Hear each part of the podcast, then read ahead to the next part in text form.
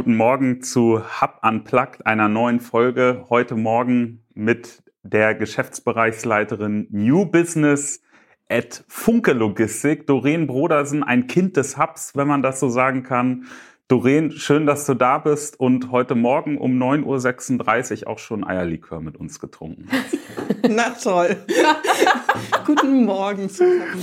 Guten Morgen, Doreen. Wie du vielleicht weißt, beginnt eine Folge von Hub Unplugged immer mit drei Fragen meinerseits an unsere Gäste, auf die du dich nicht vorbereiten konntest. Schön. Deshalb legen wir mal los. Bier oder Eierlikör? Eierlikör. Oleg und Bolek oder Sesamstraße? Oleg und Bolek. Strand oder Berge? Strand. Interessant, Ja. ne, Eileen? Ja, ich hätte Berge getippt tatsächlich, aber ja. Wieso? Warum Strand?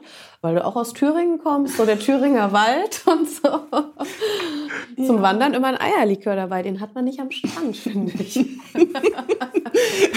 Der Eierlikör geht irgendwie immer, aber ansonsten, ja, ich mag auch die Berge, keine Frage. Aber ich bin ja sehr froh, hier im Norden gestrandet zu sein. Und ich liebe einfach die Küste und das ist so mein Ding. Und ich bin aber genauso gerne auch in den Bergen. Mein Bruder wohnt im Allgäu. Das ist ein Traum, wenn man da ist.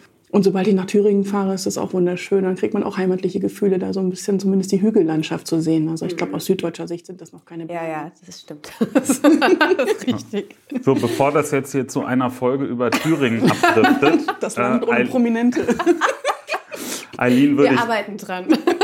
Eileen würde ich dir empfehlen, einfach noch einen kleinen Schluck aus der Eierlikörflasche zu nehmen und ich unterhalte mich mit Doreen erstmal darüber, wie sie überhaupt in die Logistik gekommen ist. Doreen, wir kennen uns seit meinem allerersten Tag hier im Digital Hub, als wir auf den schönen zweiten Boden hier am St. Annenufer gezogen sind. Wie bist du denn in der Logistik gelandet? Bist du als kleines Mädchen schon auf den LKWs mitgefahren und hast die Weihnachtspakete aufgerissen und fandest das gut? Oder bist du irgendwann in Greven bei Fiege gestrandet? Erzähl uns mal einen Schwank aus deinem Leben von Thüringen in die Logistik. Also das ist ziemlich ernüchternd. Ich ähm, habe überhaupt nichts mit Logistik am Hut gehabt, als ich äh, gedacht habe, ich müsste mal studieren. Wusste auch nicht so richtig, was ich studiere und habe mich dann für ein Studium des, ähm, an der FH Stralsund entschieden, was da hieß Baltic Management Studies, also Wirtschaft im Ostseeraum, internationale BWL. Das Ganze war auf Englisch, war super neu. Der Abschluss heißt Diplom-Betriebswirt, also relativ normal. Das hätte ich in meiner Heimatstadt Jena auch studieren können, mit 500 anderen in einem Semester. In Stralsund waren wir in dem Studiengang fünf. Das heißt, ich bin Top 5 meines Jahrgangs geworden. Das ist schon eine grandiose Leistung. Und als ich dann fertig war mit dem Studium, äh, kommt ja dann noch die Diplomarbeit und so weiter, da bin ich hier in Hamburg gestrandet, tatsächlich in einer damals Internetagentur 2000 und habe mich mit dem Thema auseinandergesetzt, wie wohl Mobile Commerce bald mal aussehen könnte. Damals gab es schon das Internet und es zeichnete sich ab, dass man das auch irgendwann mal mobil haben kann, so auf Handheld Devices und so crazy Sachen. Das war die Zeit, wo es noch die Nokia-Knochen gab, wo man so Snake drauf spielen konnte und so. Habe dazu meine Diplomarbeit geschrieben, war total spannend und in der Zeit kollabierte aber eigentlich diese erste Dotcom-Blase extrem. Und ähm, dann dachte ich so, ja, fuck, was machst du jetzt? Was, äh, wo willst du eigentlich hin? Wo willst du irgendwie mal deinen ersten Job anfangen? Und dachte so, hm, dieses ganze Agenturkram und so weiter ist eh nicht deins. Da ist zu viel Hype unterwegs gewesen und zu viel heiße Luft, aber irgendwie so ein bisschen was Bodenständiges wäre auch okay. Und jetzt übe ich mal, wie das geht mit Vorstellungsgesprächen und habe einfach mal stumpf an verschiedenste Unternehmen Bewerbungen rausgeschickt. Und ich dachte, naja, erst mal streuen und gucken und mal üben, wie Vorstellungsgespräche so gehen. Und habe unter anderem bei Hermes vorgesprochen. War total entspannt, weil ich dachte, da willst du eh nicht hin. Logistik ist total lahm, Pakete, da kannst du dich nicht für begeistern und auch sonst viel zu großer Tanker und kein Bock drauf. Und dann waren die Gespräche total spannend. Und zack, hatte ich meinen ersten Job. Also sag ich mal so, Logistik war eher so ein Zufallsfund. Und dann dachte ich, mache ich das vielleicht mal zwei Jahre und guck dann weiter. Naja, und irgendwie sind da 14 Jahre draus geworden, die ich in dem Laden verbracht habe. Relativ lange Zeit. Aber es war nie unspannend. Wie ging es dann weiter? Was hat dich von Hermes dann weggeholt, weggelotst? Naja, also ich habe bei Hermes relativ viele unterschiedliche Sachen gemacht. Also von klassisch, sag ich mal, Account Management bis ähm, Projektarbeit, neue, neue Produkte auf den Markt gebracht. Habe damals das C2C-Produkt mit Hermes entwickeln dürfen. Also sprich, dass man privat Pakete versenden kann und solche Sachen. Durfte immer irgendwie schon auf der grünen Wiese viele Sachen neu aufbauen. Die letzten Jahre dann auch nochmal mich um das Thema Europa kümmern und auch dort auf der grünen Wiese ein Europanetzwerk aufbauen. Ähm, was man sozusagen sehr kollaborativ getan hat, also mit äh, verschiedenen Partnern in den verschiedenen Zustellländern und so weiter. War super spannend und irgendwann ja, kam so ein Punkt, wo dann die Luft raus war und wo du denkst so, hm, jetzt mal irgendwie was anderes machen. Dann gab es noch ein paar Brandbeschleuniger intern, dass man irgendwie mit dem neuen Chef nicht klar kam und irgendwann war so, musste man da weg. Und dann dachte ich, hm, Jetzt machst du mal was, was du schon lange mal machen wolltest und was immer so in dem Kopf rumgeschwirrt ist. Ich hatte ja sozusagen die Formel zur Weltherrschaft privat gefunden und wusste, wie das geht, wie man Pakete so zustellt, dass es für den Empfänger schön wird. Und dachte, jetzt ist so die richtige Zeit. Habe mir ein Ziel gesetzt, dass ich bis zu einem bestimmten Tag wissen will, ist da was dran? Lohnt sich das, da weiter drauf rumzukauen und äh, Energie reinzustecken und so weiter? Und wollte selber gründen. War super gute Zeit, super lehrreich auch für mich, weil ich ganz viel von dem anwenden konnte, was ich in der Zeit sozusagen bei Hermes und so, und, sag ich mal, auch über die Zusammenarbeit mit anderen Unternehmen gelernt habe. Sagen wir mal so, es war nicht von Erfolg gekrönt. Äh, ein Jahr später habe ich eine Stellenanzeige von Fiege gesehen, in der stand, wir suchen jemanden, der B2C Cap Know-how mitbringt und der Bock hat, ein neues Geschäftsmodell aufzubauen. Und da dachte ich, ach, kannst du ja auch machen. Hast du das allein probiert oder hattest du? Ich hatte tatsächlich einen Kompagnon und das war tatsächlich auch leider das Thema, äh, weswegen das dann vor allem irgendwie zum Scheitern kam.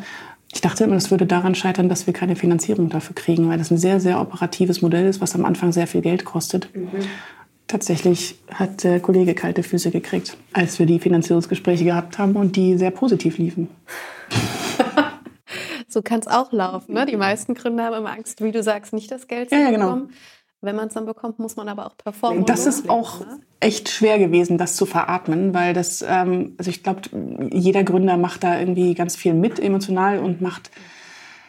Natürlich klopperst du auch Risiken ab und denkst, okay, woran kann das scheitern? Wie kann ich das Risiko in den Griff kriegen und so weiter? Und am Ende das, was ich überhaupt nicht auf dem Schirm hatte, was aber super wichtig bei der Gründung ist, insbesondere weil man nicht alleine gründet. Normalerweise ist dass du dich auf deinen Partner so verlassen kannst, dass das funktioniert. Und äh, daran habe ich nicht eine Sekunde gedacht, dass das irgendwie ein Thema sein könnte und dass es daran scheitern kann. Das heißt aber auch, es ist sofort endlich dieser Traum vom Gründen, weil Gründen ist so ein Stückchen wie heiraten. Ne? Das muss passen. Das muss, äh, das ist nichts, wo du sagst, okay, next one, jetzt äh, suche ich mir irgendeinen neuen Co-Founder, sondern das ist ja ein Prozess, wo man Dinge aufbaut gemeinsam.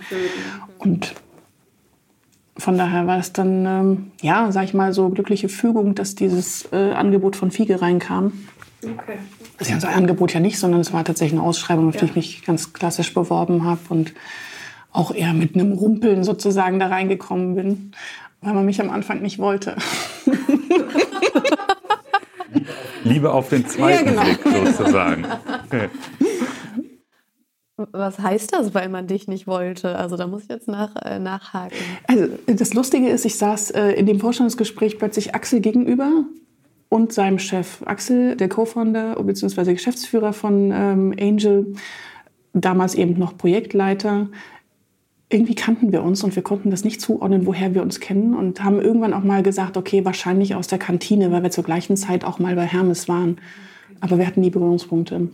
Nee, das Gespräch war eigentlich super. Ähm, also sowohl äh, von den Inhalten als auch, sag ich mal, auf einer, auf einer menschlichen Ebene sozusagen alles super und äh, endete dann aber damit, ja, passt eigentlich alles, aber nee, ich suche einen anderen Menschen.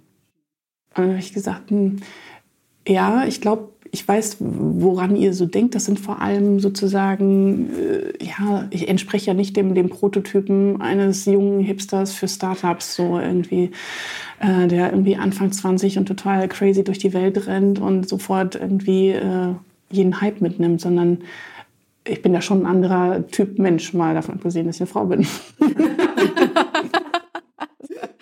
Die auch Gründer sein können, Gründerinnen. Aber ja, mh, also nicht diesem Stereotyp. Genau, und ähm, deswegen war das Gespräch dann so plötzlich zu Ende. Und das, also ich war ehrlich gesagt so ein bisschen sprachlos, was mir ja sehr selten passiert. Ja. ja. und dann dachte ich, ja, pff, hast ja eh nichts zu verlieren und habe dann, sag ich mal, Flucht nach vorne gewagt und habe gesagt, so pass auf, kann ich alles verstehen, dass ihr einen anderen Menschen sucht, aber glaubt mir, ähm, eigentlich sucht ihr mich. Und habe dann damals zu Axel Chef gesagt, ich gebe dir jetzt mal eine Woche Bedenkzeit, vielleicht melde ich mich. Und dann haben wir eine Woche später telefoniert und äh, haben gesagt, okay, ich glaube, wir finden doch irgendwie zusammen. War ganz cool. Welches Jahr war das? 2016. Und diese vier Jahre Angel, wie würdest du die zusammenfassen? Vielleicht äh, für alle, die Angel nicht kennen, können wir ja auch noch mal ganz kurz sagen. Wir werfen mit Angel einfach so um uns drumherum. Was habt ihr da gemacht? Du hast eben gesagt, New Business bei Fiege, das sagt wahrscheinlich dem einen oder anderen Zuhörer was. Aber was war denn der Gedanke, was ihr gemeinsam aufbauen könnt? Naja, ich bin zu einer Zeit da reingekommen, wo Fiege schon mit Axel zusammen ein Projekt gemacht hat, ähm, was sozusagen von der Europäischen Union auch gefördert wurde, wo man den Auftrag hatte, mal nachzuforschen, wie nachhaltige, kollaborative, innovative Last-Mile-Logistik anders funktionieren kann, als das große CAP-Dienste so tun. Mhm. Und ich kam zu einem Zeitpunkt dazu, wo man, sag ich mal, die ersten Schritte schon gegangen ist und wo man gemerkt hat, hm, irgendwas ist da draußen. Das, das kommt extrem gut an auf dem Markt, wenn man mal zur Abwechslung den, tatsächlich den Empfänger in den Mittelpunkt stellt und da ringsrum letztendlich die Logistikplanung macht und eben weggeht von strategischer Tourenplanung und der Fahrer kommt, wann er kommt und hinterlässt in der Regel einen Zettel bei dir. ähm, und sag ich mal, der Angel-Ansatz ist genau andersrum, anzufangen zu sagen, äh, wann bist du eigentlich zu Hause, wann hättest du gerne dein Paket? Und erst dann über eine dynamische Tourenplanung und so weiter eben tatsächlich so durch die Stadt zu fahren, dass man auch jeden Menschen, der auf dem Paketlabel steht, auch antrifft. Mhm. So.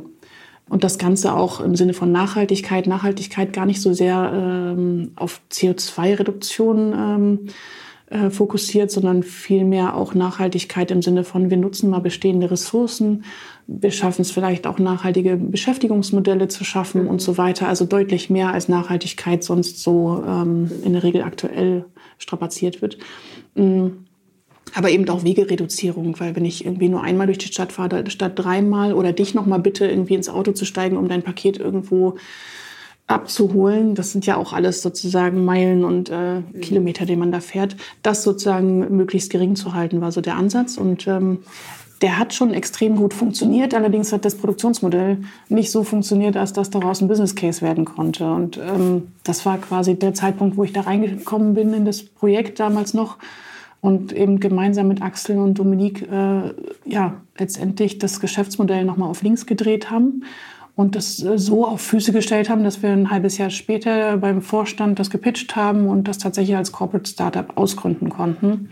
Und ähm, genau, so die ersten Gehversuche mit ersten eigenen Kunden gegangen sind und so weiter. Und ja, vier Jahre später, als ich jetzt ausgestiegen bin, ähm, haben wir es geschafft, tatsächlich in gut 20 Städten live zu sein, mit äh, regionalen City-Netzwerken, mit ähm, einem extrem spannenden Kundenportfolio, aber vor allem auch mit dem Beweis, dass ich damit ähm, operativ auch schwarze Zahlen schreiben kann, was mhm. ich äh, extrem spannend fand, dass das funktioniert. Und um ehrlich zu sein, als ich da reinkam ganz am Anfang und mit der Idee konfrontiert wurde, wir können ja mit Zeitungszustellern arbeiten, dachte ich, was für eine beknackte Schnapsidee, das wird nie funktionieren, weil die, diese Menschen arbeiten anders im, im, Dunkeln, die sind nicht, die haben keinen Kundenkontakt, wie soll das funktionieren, dass man irgendwie dem noch ein Paket unter den Arm drückt. Tatsächlich war das ja durchaus nochmal ein anderer Ansatz, den wir da mhm. gefahren sind, aber eben schon durchaus auch in Kooperation mit Zeitungsverlagen. Mhm. So dass ich die letzten vier Jahre vor allem auch in dieser Welt unterwegs war und sehr viele Regionalverlage kennengelernt habe und äh, auch super interessante Gespräche mit denen geführt habe. Zum Teil äh, herrscht da nach wie vor auch noch das Bild, naja, Print ist King. Und wer weiß, ob das mit dem Internet so kommt kommt. okay, spannend. Da können wir dann noch mal zu sprechen später. Ob das Internet kommt. Genau. Aber ja. ich habe eine Frage ähm, zu den letzten vier Jahren, beziehungsweise auch deinem Wechsel jetzt. Ähm, du hast eben schon gesagt, du weißt ja eigentlich auch ganz gut, was du willst und ähm, sagst das dann durchaus auch. Was war es denn, was dich an, an Angel und der Situation oder der Phase so gereizt hat? Und was hatte sich zum Ende jetzt verändert, sodass du gesagt hast, nee, jetzt reizt es dich nicht mehr so? Und was reizt dich jetzt gerade bei Funke so an der Stelle? Also wo kommen die Punkte her, dass du gerne zur Arbeit gehst? Was ist das, weswegen du deinen Job liebst? Oha, was mich, ähm, glaube ich, immer angetrieben hat oder was mich nicht nur angetrieben hat, sondern wofür ich mich begeistern kann, ist neue Sachen ausprobieren zu können, ähm, Dinge bewegen zu können. Also ich glaube, ich bin nicht unbedingt dafür geeignet, irgendwie in ein bestehendes Unternehmen reinzugehen und ähm, ja, Prozesse zu optimieren. Das könnte ich vielleicht von meinem Know-how mittlerweile, aber da, da würde ich mich nicht für entflammen können und, und äh, mit Freude meinen Job ausüben können. Und ich glaube, das zieht sich so ein Stück weit durch zu dem, was ich eigentlich auch die ganze Zeit auch im großen Konzernumfeld immer gemacht habe, mhm. dass ich immer neue Sachen ähm, auch äh, mit begleiten durfte oder mittreiben durfte, die ja irgendwie so, ein, so einen Sprung nach vorne bedeuten. Und ähm, das, was aber auch extrem wichtig ist und was mich auch irgendwie wirklich die Zeit hier bei Angel extrem gepusht hat, war, dass man das zusammentut mit Menschen, die auch so ticken und die auch für eine Sache brennen. Und das ist wirklich, also das klingt immer so blöde, dass Team wichtig ist, aber das ist es wirklich. Und das, das hatte ich auch in der Zeit bei, bei Hermes ganz viel, dass ich auch in unterschiedlichen Teams unterwegs war, so im Laufe der Zeit. Und so, wenn man da ein bisschen drauf zurückblickt, dann ist es tatsächlich dieses irgendwie, wo hattest du am meisten Spaß? Ja, wo man irgendwie gemeinsam, gemeinsam Spaß hatte und gemeinsam irgendwie sozusagen an einem Strang gezogen hat und natürlich auch mal Reibereien oder irgendwas hatte, aber im Großen und Ganzen irgendwie, ja, so dieses irgendwie, wir machen das hier zusammen und gemeinsam wirklich die Power nach vorne bringen kann. Also ich bin, glaube ich, einfach nicht dafür geeignet, irgendwo in der Verwaltung Dinge zu tun. So. Bei Angel habe ich unglaublich viel gelernt in der Zeit. Also, weil ich dachte eigentlich, ich wüsste, wie, sag ich mal, Paketbusiness so funktioniert. Mhm. Ähm, aber das nochmal sozusagen auf einer, auf einer Stufe zu tun, die wirklich ganz, ganz nah an der Operativen dran ist. Ich habe ja bei Angel auch tatsächlich das operative Geschäft verantwortet mhm. und mit aufgebaut. Das heißt, eben nicht nur sozusagen die, die großkopferten Verträge mit den Partnern sozusagen verhandelt, sondern auch wirklich die Netzwerke mit aufgebaut, also sprich mit Fahrern gesprochen und geschult und, und sozusagen, das ist was, was du normalerweise in großen Unternehmen nicht in der Spannbreite hast. Da bist du halt entweder, sage ich mal, auf einer äh, Ebene Management unterwegs oder eben an der Basis. Aber das alles sozusagen in Kombination tun zu können, das ist ein Traum und das ist ähm, anstrengend und wirklich, also ich meine, war auch wirklich eine, eine extrem anstrengende Zeit, vor allem weil wir zweimal eigentlich so blöde waren, um den Jahreswechsel herum irgendwie große neue Dinge zu involvieren. Sprich, zweimal in Folge war Weihnachten komplett im Dutt. also sprich, dass man lernt auch ganz viel, aber und das sind sozusagen Schweiß und Tränen und Verzweiflung und dann aber auch irgendwie Triumph, weil es dann doch funktioniert hat oder weil man die Karre dann doch gemeinsam wieder aus dem Dreck gekriegt mhm. hat. Und ähm, das ist irgendwie erhebend und erhellend. Und daraus zieht man am Ende auch ganz viel, auch wenn es vielleicht in dem Moment, wo das gerade irgendwie alles total anstrengend ist, eher ja, schwer ist und man am liebsten hinwerfen würde, aber äh, nee, macht man nicht. So und ähm, ja, das, das war so das, das, sag ich mal, ein Auf und Ab in den, in den letzten vier Jahren. Von wirklich irgendwie ganz kleinen Anfang und den ersten Kunden feiern und den ersten Kunden irgendwann auch wieder verlieren, bis hin zu irgendwie, boah, jetzt wird es aber auch echt komplex, jetzt muss man selber ähm, das Team auch entsprechend staffen mhm. und, und mit einmal steigt eben auch die Komplexität in der Kommunikation intern und, und Arbeitsteiligkeit und alles, was Entlastung bringt, schafft aber auch wieder Belastung auf einer anderen Seite. Und das war also, ja, eine super spannende, krasse Zeit. Es ist mir total schwer gefallen, da irgendwann so für mich den Stecker zu ziehen, aber ich habe einfach gemerkt, dass ich sag ich mal, im letzten, im letzten Jahr, glaube ich, zu viel Ups und Downs hatte und dass mir das an die Substanz ging, weil einfach, ja, gar nicht so sehr das Business selbst irgendwie zu anstrengend war, sondern eher, sag ich mal, dass das ringsherum, wo ich versucht habe, ein paar Sachen nochmal irgendwie zu ändern. Als Corporate Startup ist es immer, man ist immer in so, einem, in so einer Gemengelage drin, die nicht so einfach ist. Wir haben super viel sage ich mal, positiven Support von Fiege gekriegt. Aber auf der anderen Seite war ich halt der Meinung, dass man ein paar Sachen durchaus anders denken sollte und anders angehen sollte. Und das ist mir einfach nicht gelungen, das so weit in die Richtung zu schieben, als dass ich gesagt habe, ich möchte damit weiter irgendwie arbeiten mit diesen Rahmenbedingungen und habe dann für mich beschlossen, okay, ich glaube, ich muss jetzt hier was anderes tun. Und jetzt willst du gemeinsam auch mit einem Team, das ich ja schon größtenteils kennenlernen durfte, bei Funke Innovation in der Logistik vorantreiben. Und ich werde jetzt mal extrem provokativ. Die Medienwelt, ich. Ja, das macht euch auf was gefasst. Wenn der dritte Eierlikör kommt, dann haue ich hier mit der Hand auf den Tisch. Nee, ähm, die Medien sind ja der Logistik immer ein bisschen voraus, was Digitalisierung angeht. Ne? Früher am Samstag war, waren die äh, Wochenendausgaben dick gefüllt mit Immobilienanzeigen, mit Jobanzeigen. Das ist alles ins Internet gewandert. Ich unterstelle jetzt mal, dass auch die Zeitschriften der Funke Mediengruppe vielleicht in der Auflage nicht unbedingt so extrem gewachsen sind. Jetzt komme ich zu meiner Frage. Warum überlegt man sich da Innovation in der Logistik voranzutreiben. Warum macht man den Laden nicht einfach dicht? Das wäre natürlich fatal. Ich glaube, dass du als Oh, das ist aber ein diplomatischer Beginn einer Antwort. Kenne ich von Doreen so gar nicht. Nee. Es geht um ihr Gehalt. Ja. Also dicht machen ist natürlich keine Option, weil ich, es nach wie vor das Thema gedruckte Tageszeitung noch eine große Rolle spielt, auch wenn natürlich in den letzten 30 Jahren irgendwie die Anzahl der Abonnenten stetig nach unten geht. Logisch. Schon, ne? Na klar. Ja. Hm. Und das ist was, was äh, nicht, nicht äh, sag ich mal, funkespezifisch ist, sondern branchenspezifisch. Also ich weiß nicht, ob ihr noch ein Tageszeitungsabonnement habt Nein, in Printform. Ja. Mhm. Nichtsdestotrotz, es gibt es noch und das ist auch gar nicht so wenig, was man dort jede Nacht noch transportiert. Ich finde das extrem spannend, weil da ein Riesenapparat dahinter steckt, der wirklich irgendwie, sag ich mal, wie so ein Schweizer Uhrwerk darauf ähm, sehr stark fokussiert, dass jeder, aber auch jeder Leser morgens um sechs, halb sieben spätestens die Zeitung in seinem Briefkasten hat. Das ist ein Luxus, den man sich als Regionalverlag gönnen muss, weil kein anderer diese Dienstleistung erbringen kann. Also eine Deutsche Post ist mhm. später an deinem Briefkasten und du möchtest deine Zeitung eben nicht erst nachmittags mhm. lesen, logischerweise. So, das heißt, man hat da einen riesen ähm, Apparat und ein Asset dran und auch Menschen, die, die wirklich irgendwie jede zweite Nacht mindestens zaubern, weil, hey, das ist Logistik, da geht immer irgendwas schief oder irgendein Papierstau im Druckzentrum oder was auch immer. Ne? Also ganz viele verschiedene Sachen und trotzdem weiß man, ich kann mir das nicht erlauben, dann halt erst um zehn die Zeitung zu stecken, weil dann ist der nächste Abonnent weg. Also zaubert man wirklich irgendwie immer wieder und bringt eine extrem starke Leistung an die Haustür, mhm.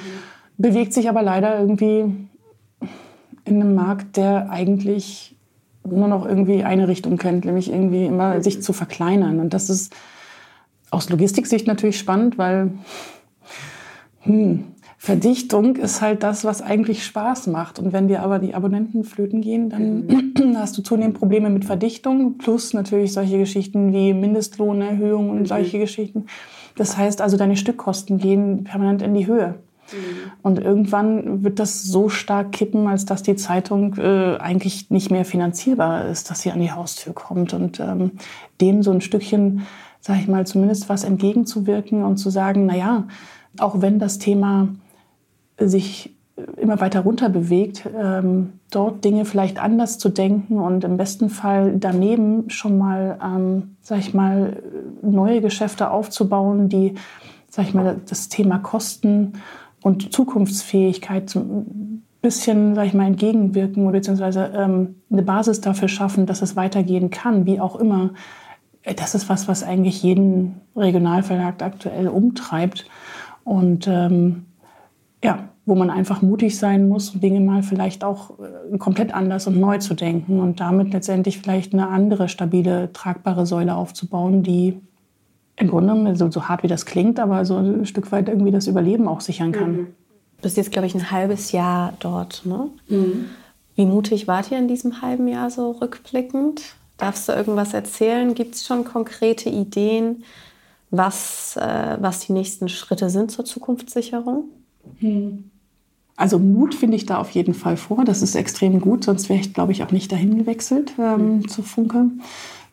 Auf der anderen Seite ist es halt ein Unternehmen, was ja sich sehr stark gerade auch im Wandel befindet. Da, sind, da passieren gerade sehr, sehr viele Dinge. Also auch mit dem, sag ich mal, Wechsel in der Gesellschafterstruktur und so weiter, neuen Management, was dort aufgesetzt wird, wird gerade sehr viel, ähm, sag ich mal, gerüttelt und ja, letztendlich auch die Segel mal neu gesetzt auf ähm, solche Dinge wie Digitalisierung, wie äh, alternative Umsatzquellen, aber eben äh, überhaupt auch auf, sage ich mal, Zukunftsfähigkeit. Und was ich extrem wichtig finde, eben trotzdem sozusagen das ähm, Festhalten an so bestimmten Werten, dass man als Regionalverlag auch wirklich journalistische Unabhängigkeit weiter ganz, ganz weit oben aufsetzt. So, das heißt, da passieren Dinge. Wir haben, was Mut angeht, in der Vergangenheit, insbesondere in der Logistik, schon ganz viele Sachen ausprobiert und, und auch ganz viel kooperiert. Interessanterweise kenne ich ja die Funke Logistik schon eine ganze Weile. Die waren, insbesondere das Team hier in Hamburg, war die letzten drei Jahre mein Kooperationspartner, als ich noch für das operative Geschäft bei Angel zuständig war. Mhm.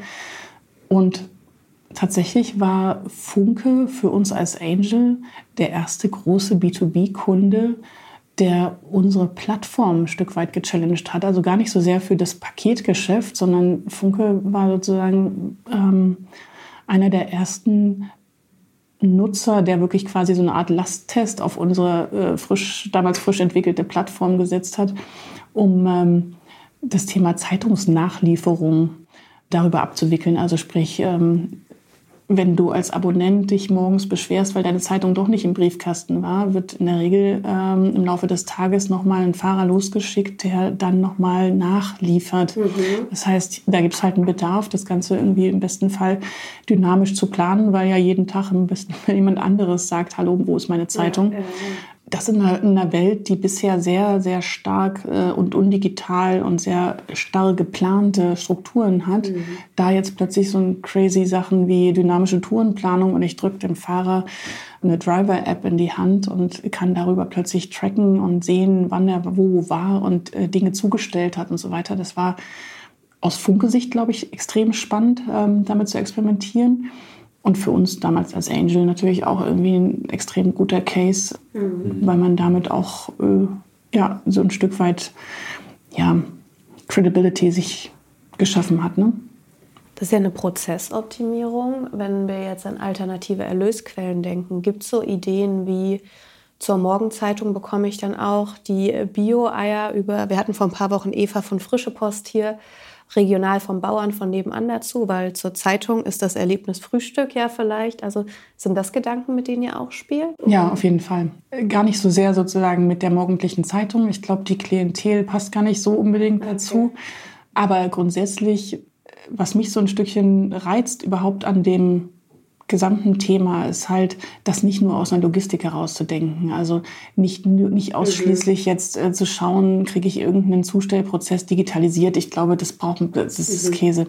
Wenn man das aber mal ein bisschen, sag ich mal, noch auf einer, auf einer höheren Ebene anguckt, dann finde ich eigentlich den Gedanken extrem spannend, wo eigentlich ein Verlag herkommt. Ein Verlag ist, äh, sag ich mal, zu Mittelalterzeiten entstanden, der jetzt Konzeptverlag. Da hat man Marktplätze organisiert und irgendwann wurde man quasi von der Technologie überholt und hat gesagt, ich brauche eigentlich gar nicht mehr Marktplätze machen. Ich kann das jetzt mal in Print darstellen und bringe die Händler und die Gewerke einer Region zusammen mit Menschen, die dort wohnen, indem ich Dinge auf Papier drucke und da auch noch Nachrichten rein verteile. Das ist ja das, wo ein Regionalverlag auch letztendlich seine Schwerpunkte hat, ja, irgendwie mhm. Anzeigen, ja, eigentlich letztendlich die Reichweite ähm, zu nutzen und in der Region zu vermarkten. Wenn man sowas jetzt noch mal ein Stückchen weiterdenkt, wieder weg von Print, ja. kann man dann, glaube ich, eine ganze Menge lustige äh, Ideen drauf fußen lassen. Ähm, die genau in diese Richtung gehen, zu sagen, naja, ich erreiche Menschen, ich habe eine extrem gute Vernetzung in meiner Region, ich kenne eigentlich jeden Händler und jede Apotheke und auch jeden äh, Dienstleister. Warum bringe ich die nicht zusammen? Und zwar über mehr als nur eine Anzeige bis hin zu, ich verschaffe da, ich schaffe tatsächlich Umsätze für die und ähm, wickel tatsächlich vielleicht auch das ab, womit ich mich als Produzent äh, in irgendeiner Manufaktur vielleicht sogar schwer tue, nämlich die Menschen wirklich ansprechen und eine Kaufabwicklung und am Ende sogar eben eine Logistik mhm. dahinter zu schrauben, weil das in der Regel also zumindest aus meiner Sicht nicht unbedingt sinnvoll ist, dass jetzt jeder sich einen eigenen Fuhrpark zulegt und äh, selber durch die Gegend fährt. Äh, Mhm. Sowas kann man auch klug konsolidieren und zusammenführen. Und das sind so die Gedankengänge, die wir, sag ich mal, insbesondere in meinem Team eben verfolgen. Mhm. Aber eben nicht nur, also nicht, nicht ausschließlich, ähm, sag ich mal, dieses Thema, sondern auch wirklich im Stückchen äh, vielleicht auch weitergesponnen und zu sagen, naja, gibt halt vielleicht auch noch mehr, äh, sag ich mal, spannende Dinge, die man noch mal komplett anders denken kann, wo man ähm, auch in digitalen Modellen nochmal unterwegs sein kann. Ne? Also wir haben, wir sind bei Funke tatsächlich nicht nur Regionalzeitung und Print, äh, sondern eben wir haben ganz viele Magazine, wir haben ganz viel Special Interest, wir haben aber auch eine extrem große und sehr erfolgreiche Digitalsparte, mhm. auf die wir zurückgreifen können. Und da sich überhaupt mal einen Überblick zu verschaffen, ist, äh, sagen wir mal so, umfangreich und noch nicht abgeschlossen. Finde ich persönlich ganz schön, dass äh, du Logistik nicht nur als Logistik denkst, weil ich ja auch nicht so der mega Logistikexperte bin, wie, glaube ich, mittlerweile auch die Hörer wissen. ja, war, habe ich mich gut verkauft. Ne? du bist doch Logistikerin. nee, aber äh, was ich bin auf jeden Fall und was wir gemein haben, ist ja, wir sind Frauen in der Logistik und ähm, ich muss zugeben, ich bin seit einem Jahr jetzt im Hub und du bist eine von ganz, ganz wenigen, die mir hier über den Weg gelaufen Traurig, ne? Da Traurig. hast du die Logistics Ladies Lounge verpasst. Aber das würde noch einen anderen Podcast füllen. Von daher Entschuldigung. Die kenne ich auch gar nicht. Es gibt sie. Es gibt sie, ja. Die hört sich aber auch schon ein bisschen verstaubt vom Titel an, hätte ich jetzt gesagt. Aber wer weiß, in welches Fettnäpfchen ich jetzt getreten bin. Aber Doreen, was mich, mich interessieren würde, weil ich natürlich eine ganz andere Rolle in Bezug zur Logistik habe. Also ich bin ja mit Johannes eher Facilitator für Innovation oder so ein bisschen, Johannes der Herbergsvater als Digital mhm. Hub. Ne? Ähm, wir machen aber relativ wenig an den Logistikprozessen selber, sondern das ist ja wirklich über die Start-ups und so ähm, in der Abwicklung. Wie ist es denn für dich als Frau in der Logistik? So, hast du damit die Erfahrung gemacht, dass es für dich schwieriger ist als für Männer in der Führungsposition in der Logistik? Ist es vielleicht sogar einfacher? Oder merkst du gar keinen Unterschied? Weil du vorhin ja einmal gesagt mhm. hast, du warst nicht der Mensch, den sie eigentlich haben mhm. wollten, weil sie da auch einen Stereotypen im Kopf hatten. Jetzt ganz offen die Frage, wie, wie war das bisher für dich? Das ist natürlich ein Thema und ähm, das ist gar nicht so sehr nur in Startups verbreitet, sondern das war, also das ist, also Logistik ist leider tatsächlich sehr, sehr männerlastig. Ich verstehe es erst nicht, warum, weil man muss vor allem logisch denken können. Das würde ich jetzt auch mal Frauen durchaus zuweisen. Und ich glaube, es ist vor allem, es ist also so bescheuert, wie das klingt. Logistik klingt ja immer sehr nach, sag ich mal, ähm, ne, Hände schmutzig machen und so weiter. Ist es vielleicht auch, aber vor allem ist Logistik People-Business. Mhm. Und auch da würde ich jetzt mal sagen, sind Frauen jetzt erstmal per se nicht ungeeignet dafür, irgendwie mit Empathie und so weiter zu schalten und so weiter. Warum auch immer, das ist, glaube ich, ähnlich wie bei IT oder so, gibt es da irgendwie so ein Image im Kopf und, und ich glaube, daran kann man sehr viel ändern. Man muss auch nur ganz früh anfangen, das einfach sichtbar zu machen. Ich habe selber eine Tochter, die neulich tatsächlich den Wunsch geäußert hat, sie will auch mal Logistikerin werden. Ich dachte, huch, wo kommt das her? Spannend. Die ja. kann sich, glaube ich, sofort bewerben. Ich glaube, wir kennen beide. ja, die muss noch ein bisschen zur Schule gehen erstmal, aber ähm, ja, dieses, also so blöd wie das klingt, aber man braucht vielleicht auch wirklich irgendwie, ja, so ein paar positive Beispiele in Sichtbarkeit. Ne? So, mhm. das, das hat man ja auch jetzt in der Politik gesehen mit Angela Merkel und so weiter, dass das durchaus auch wahrgenommen wird, aber es ist ein Weg und daran arbeiten tatsächlich auch die Logistics Ladies hier in Hamburg sehr stark dran. Ich kann aber jetzt auch nicht unbedingt sagen, dass ich jetzt in der Zeit, wie ich in der Logistik mich bewege, und das sind schon krasse 20 Jahre, dass ich darunter gelitten hätte. Mhm.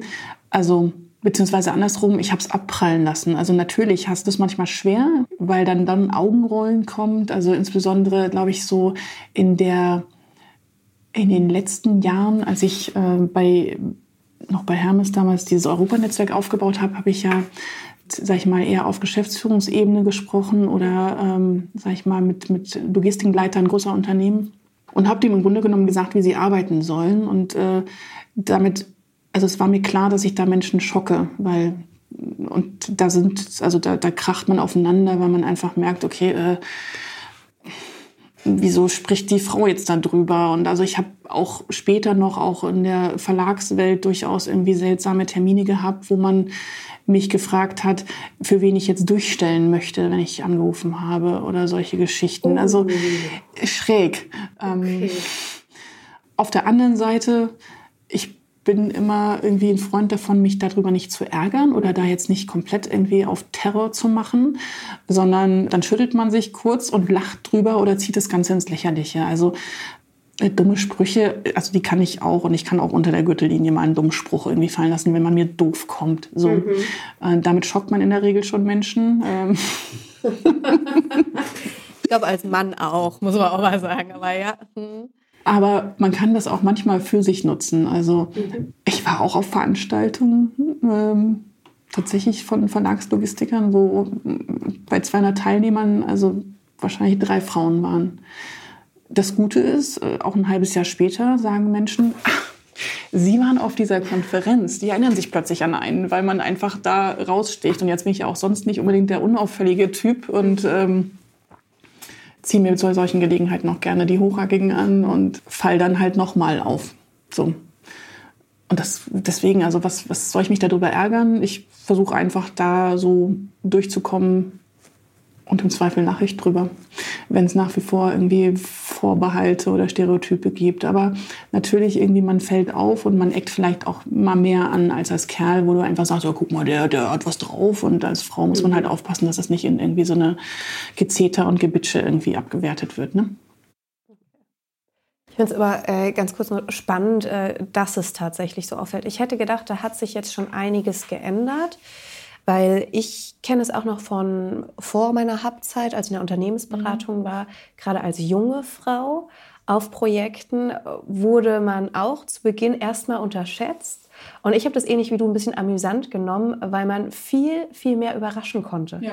Von den Männern wird ja dann eh im Anzug was auch immer erwartet. Und wenn du als Frau plötzlich noch clever bist und da noch was äh, bei rumkommt, dass du ja. viel mehr Eindruck äh, hinterlassen kannst und eher überraschst. Deswegen würde ich es auch sagen, eher als Chance nutzen. Ähm, ich hätte aber tatsächlich gedacht, dass es gar nicht mehr so ein Thema ist. Deswegen finde ich es schon interessant, dass du es auch thematisierst. Ja, aber also was, was daran halt irgendwie schade ist, du musst als Frau halt meistens mehr über Kompetenz irgendwo mhm. punkten, äh, wohingegen, also ich habe mir das ein Stück weit, sag ich mal, vorgenommen, dass ich im Zweifel auch über, über ein sehr selbstbewusstes Auftreten mhm. irgendwie schon mal einen ersten Aufschlag mache, weil je, immer jeden Deppen, auf Deutsch gesagt, überzeugen zu müssen, dass ich doch was kann, ist ermüdend. Mhm. Vielleicht kommt das auch arrogant drüber, das ist mir aber persönlich mittlerweile auch egal. Also das ist, glaube ich, einer der Vorzüge, wenn man mhm. schon ein paar Jahre auf der Uhr hat, einfach, dass man darüber auch stehen kann und sich nicht komplett verunsichern lässt. Mhm.